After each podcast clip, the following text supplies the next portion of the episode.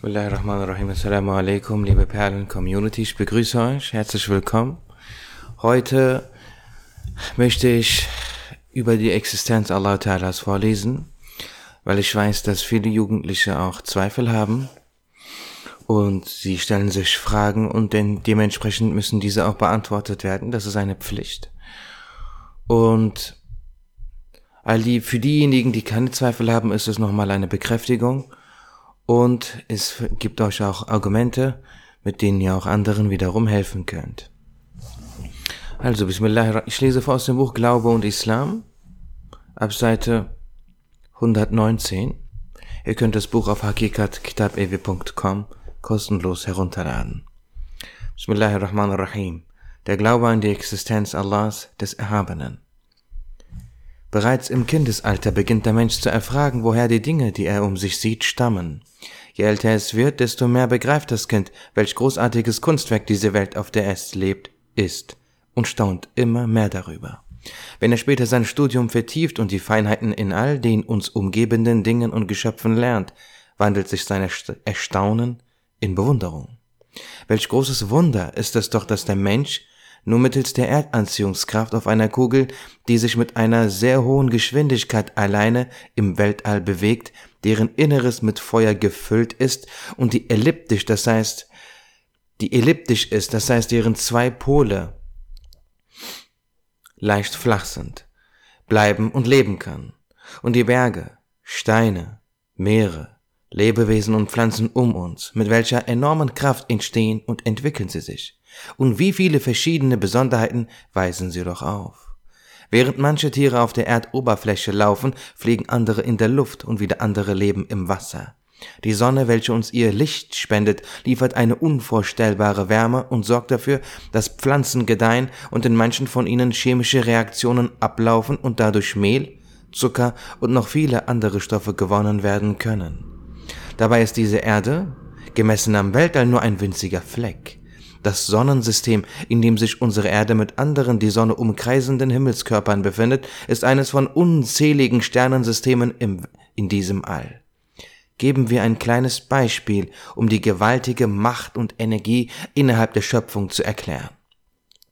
Die gewaltige Energiequelle, die, den, die die Menschen zuletzt entdeckt haben, ist die Atomenergie, die man durch Spaltung von Atomkernen gewinnt.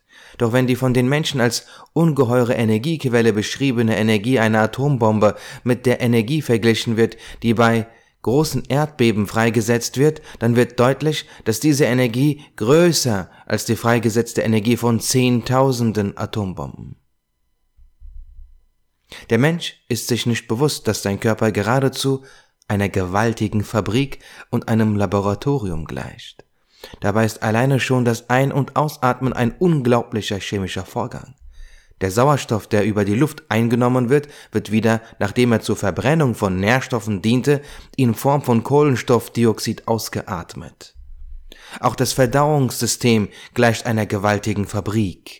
Nahrungsmittel und Getränke, die durch den Mund eingenommen werden, werden im Magen und in den Gedärmen zersetzt gespalten und verarbeitet und einschließend werden die für den Körper nützlichen Stoffe im Dünndarm gefiltert und ins Blut geleitet und die Abfallstoffe aus dem Körper ausgeschieden. Dieser großartige und hochkomplexe Vorgang findet vollkommen automatisiert in einer großartigen Ordnung gleich einer Fabrik statt so wie es eine Einrichtung im Körper des Menschen gibt, die verschiedenste Stoffe mit komplexen Formeln produziert, die verschiedenste chemische Reaktionen hervorbringt, Analysen, Heilung und Reinigung bewerkstelligt, Gifte neutralisiert, Wunden heilt, verschiedenste Stoffe filtert und Energie bereitstellt so gibt es in ihm auch ein perfektes elektrisches Netzwerk, einen Hebemechanismus, einen Computer, ein Kommunikationssystem, eine Licht- und Lautregistrierung, eine Einrichtung zur Druckerzeugung und Regulierung und ein System zur Bekämpfung und Vernichtung von Mikroben. Das Herz gleicht einer unaufhörlich arbeitenden gewaltigen Pumpe. Die Europäer pflegten früher zu sagen, dass der Mensch aus reichlich Wasser, etwas Calcium, etwas Phosphor und etwas anorganischem und organischen Stoffen zusammengesetzt sei und dass sein Wert daher nur ein paar Gulden wäre.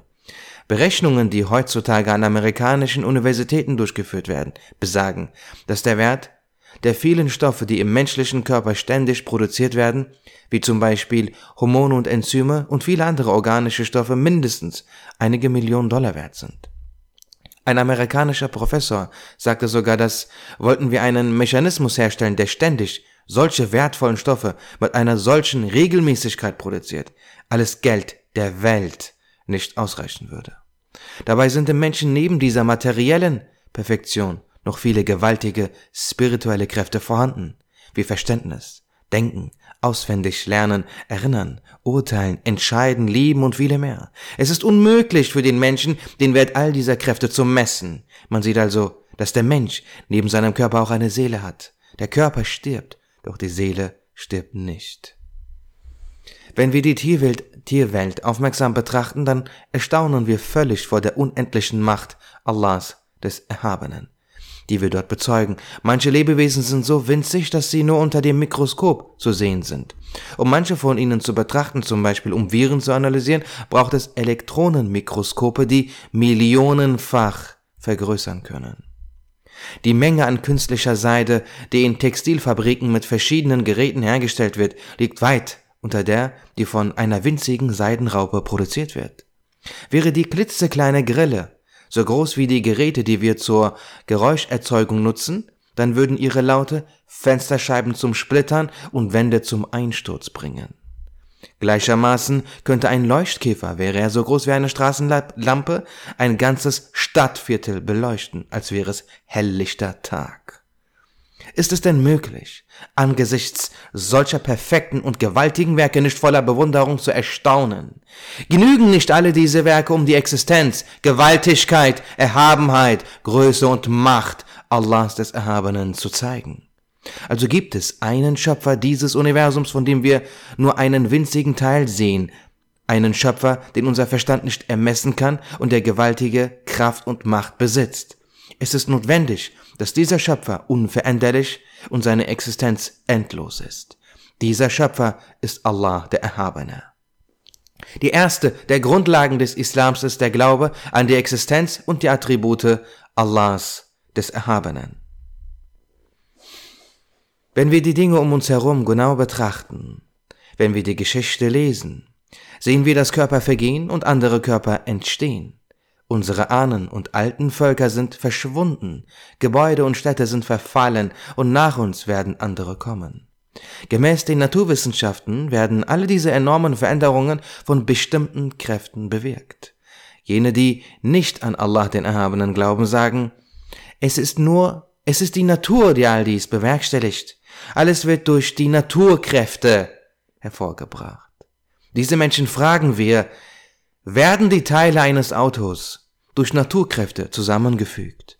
Wurde es zusammengefügt wie ein Haufen Geäst, das von Wellen von hier und dort zusammengetragen wurde? Bewegt sich das Auto durch zufällige Stöße von Naturkräften? Würden Sie daraufhin nicht über uns lachen und sagen, nein, natürlich nicht. Das Auto ist ein Kunstwerk, das Ergebnis der gemeinsamen, sorgfältigen Mühe vieler Menschen, die mit ihrem Verstand, ihren Berechnungen und Plänen daran arbeiteten. Das Auto wird mit Vorsicht, Verstand und unter Beachtung von Verkehrsregeln von einem Fahrer gelenkt. Genauso ist ein jedes Geschöpf in der, in der Natur ein solches Kunstwerk.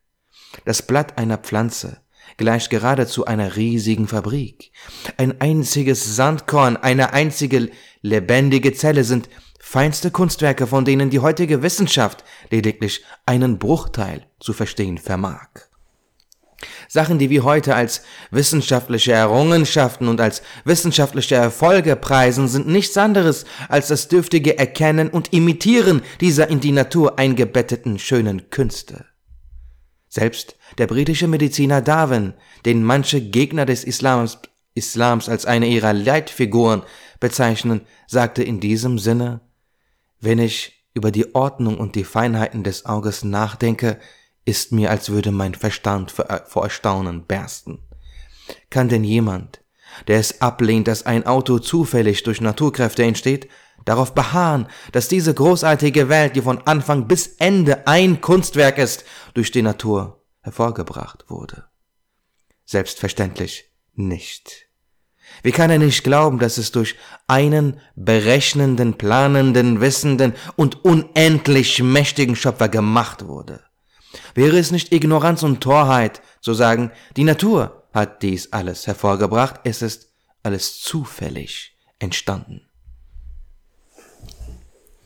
Die Worte jener, die sagen, dass die unzähligen Geschöpfe, die Allah der Erhabene in einer Ordnung und Harmonie erschaffen hat, zufällig entstanden seien, sind unsinnig und widersprechen der Wissenschaft. Stellen wir uns folgendes Experiment vor. Wir legen zehn Steine, die von eins bis zehn nummeriert sind, in einen Beutel. Dann versuchen wir diese Steine der Reihe ihrer Nummerierung nach aus dem Beutel zu ziehen, das heißt zuerst die Nummer eins, dann die Nummer zwei und so weiter. Wenn einer der gezogenen Steine nicht die korrekte Nummer aufweist, werden alle Steine wieder in den Beutel gelegt und wir beginnen von vorn. Die Wahrscheinlichkeit, die zehn Steine in der Reihenfolge ihrer Nummerierung zu ziehen, ist eins zu zehn Milliarden. Wenn die Wahrscheinlichkeit, zehn Steine in einer bestimmten Reihenfolge zu ziehen, dermaßen gering ist, dann besteht für die zufällige Entstehung der unzähligen Ordnungen in der Schöpfung erst recht keine Möglichkeit und keine Wahrscheinlichkeit. Wie wahrscheinlich ist die Möglichkeit, dass wenn jemand, der das Maschinenschreiben nicht beherrscht und aufs Geratewohl zum Beispiel fünf Tasten drückt, diese fünf Buchstaben ein sinnvolles Wort in irgendeiner Sprache ergeben? Könnte auf diese Weise wahllos auf Tasten drückend ein ganzer sinnvoller Satz geschrieben werden?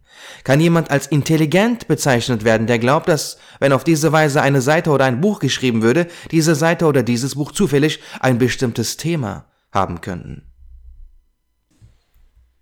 Die Körper vergehen. Aus ihnen entstehen andere Körper. Doch nach dem letzten Stand des Wissens in der Chemie verschwinden die 105 Elemente nie. Es ändert sich lediglich ihr Aufbau. Radioaktive Vorgänge zeigen, dass auch die Elemente und sogar Atome verschwinden und sich Materie in Energie umwandelt. Der deutsche Physiker Einstein entdeckte sogar die Formel für diese Umwandlung. Die ständige Wandlung der Körper Ihr voneinander entstehen ist nicht von ewig her, und man kann nicht sagen, so war es immer, so wird es immer sein. Diese Wandlungen haben einen Beginn, einen Anfang. Die Aussage, diese Wandlungen haben einen Beginn, einen Anfang bedeutet, dass das Vorhandensein der Materie einen Anfang hat und dass als nichts existent war, alles Existierende aus dem Nichts hervorgebracht wurde. Wäre die uranfängliche Materie nicht aus dem Nichts erschaffen und würde das voneinander entstehende Körper nicht äh, und würde das voneinander entstehende Körper sich bis in die Unendlichkeit zurück fortsetzen, würde dies bedeuten, dass diese Welt nicht existieren könnte. Denn damit die Welt aus der Unendlichkeit her existent sein kann, müsste es Stoffe geben, aus denen sie hervorgekommen ist. Und damit wiederum diese existent sein können, müsste es Stoffe geben, die vor diesen vorhanden waren. Das Vorhandensein späterer Stoffe beruht auf dem Vorhandensein vorheriger. Gäbe es nicht vorherige, gäbe es die späteren nicht. Unendlichkeit bedeutet Anfangslosigkeit. Anfangslose Existenz heißt, dass es keine erste anfängliche Existenz gibt. Ohne die erste anfängliche Existenz kann es keine späteren Existierenden geben. Somit müsste alles Existierende, Existierende zu jeder Zeit nicht existent sein.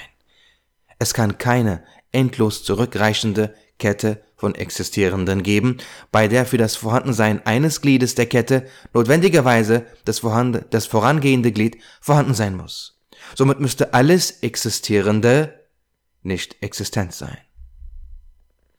Aus all dem wird klar, dass das Vorhandensein dieser Welt nicht aus der Unendlichkeit her ist, sondern es eine Urmaterie gibt, die aus dem Nichts erschaffen wurde. Es ist notwendig daran zu glauben, dass die, dass die Welt aus dem Nichts erschaffen wurde und nach und nach aus einer Urmaterie hervorgehend diese heutige Welt bildet. Leute, die die Existenz eines Schöpfers leugnen und behaupten, dass alles von der Natur und von selbst hervorgebracht wurde, sagen, in allen Religionsbüchern steht, dass die Welt in sechs Tagen erschaffen wurde. Doch die gesamte Schöpfung, Schöpf äh, Forschung, besonders die sehr genauen Messungen mit radioisotopischen Methoden zeigen, dass die Welt vor Milliarden von Jahren entstanden ist. Die Tatsache der Entstehung der Welt vor Milliarden von Jahren gibt keine Auskunft darüber, in welchem Zeitraum sie erschaffen wurde, so dass diese Aussage in diesem Zusammenhang bedeutungslos ist. Was sollen außerdem die sechs Tage, die in heiligen Büchern erwähnt wurden, erwähnt werden, mit den heutigen 24 Stunden zu tun haben? Der 24-Stunden-Tag ist ein Zeitmaß, das von Menschen benutzt wird. Wir wissen nichts über die Länge des Tages, der in heiligen Büchern erwähnt wird. Jeder dieser sechs Tage kann einen Zeitraum umfassen, der verglichen mit unseren Zeitmaßen eine Jahrhunderte andauernde geologische Periode darstellt. In Vers 5 des Surah Sajda heißt es sinngemäß, ein Tag bei Allah ist wie tausend eurer Jahre. Im Neuen Testament der Heiligen Schrift, Bibel steht im zweiten Brief des Petrus, eins aber sei euch nicht verborgen, ihr Lieben, dass ein Tag vor dem Herrn wie tausend Jahre ist. Wir können nicht wissen, wann der erste Mensch und erste Prophet Adam, Friede sei mit ihm, erschaffen wurde. Wir können nicht behaupten, dass der Mensch seit der Erschaffung der Welt von Anfang an auf ihr lebte. Der Mensch gelangte in diese Welt durch den Befehl und das Erschaffen Allahs, des Erhabenen. Es ist unmöglich zu akzeptieren, dass der Mensch sich gemäß der Evolutionstheorie von Darwin aus einer früheren primitiveren Gattung von Urmenschen entwickelt hat, oder etwa zu behaupten, dass der Mensch einst auf allen Vieren kroch und sich nach vielen Jahrhunderten auf die Hinterbeine erhob, wie manche dies tun. Dies ist niemals mit Wissenschaft und Logik zu vereinbaren. Denn es ist unmöglich, dass ein solch primitives Wesen zur heutigen Perfektion des Menschen gelangen kann. Daher müssen wir annehmen, dass jene auf allen vieren kriechenden Wesen andere Gattungen von Geschöpfen gewesen sind, die wie viele andere uralte Gattungen ausgestorben sind. Alle offenbarten Schriften berichten von dem ersten Menschen Homo sapiens, der auf zwei Beinen geht und vernunftbegabt ist dass, wie wir oben betont haben, der Mensch nicht aus einem Wesen entstanden sein kann, das auf allen Vieren kroch und sich nicht von einem Tier unterschied, hat selbst Darwin nicht beweisen können. Alle offenbarten Schriften teilen mit, dass Adam a.s. der erste Mensch ist. Über Adam a.s. wird berichtet, dass er den Ochsen vor den Pflug spannte, Weizen säte, sich ein Haus baute und dass ihm zehn Suhuf, Bücher in kleinerem Umfang, offenbart wurden.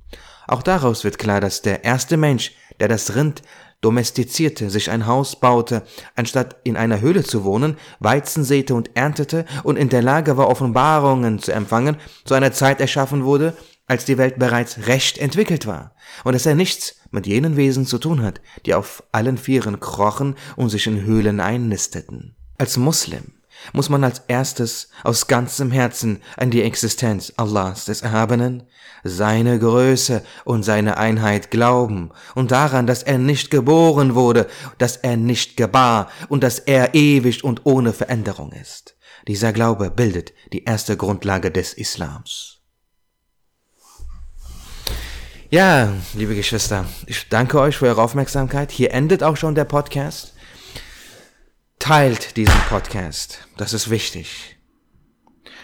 Teilt sie mit euren Freunden. Ihr wisst nie, wer gerade von Zweifeln geplagt wird. Ihr wisst nie, wer da gerade auf welche Falle, von welchem Feind des Islam, von welchem gottlosen Heretiker gerade am Fallen ist. Rettet einander vor dem Abgrund. Ma salam, assalamu alaikum.